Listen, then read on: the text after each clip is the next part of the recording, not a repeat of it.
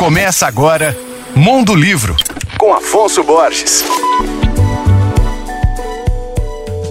Olá, ouvintes leitores da Alvorada FM. Hoje eu vou falar sobre um livro que trata de um assunto difícil, um problema que deve ser combatido urgentemente na nossa sociedade: a violência doméstica. No ano passado, a fotógrafa Luciana Castro lançou a obra A Casa é o Corpo, que reúne seis relatos feitos por mulheres que foram vítimas de violência por seus maridos dentro da própria casa. A obra conta ainda com fotos de objetos e locais que fazem parte do cotidiano dessas mulheres. São testemunhos que impressionam pelo absurdo das injustiças narradas, mas também pela força e capacidade de superação. Luciana, que é formada em engenharia ambiental, trabalha como fotógrafa desde 2018, conta que a ideia de fazer um livro sobre essa temática surgiu no início da pandemia da Covid-19. Na época, ela viu muitas notícias sobre o aumento de registros de casos de violência doméstica em todo o país.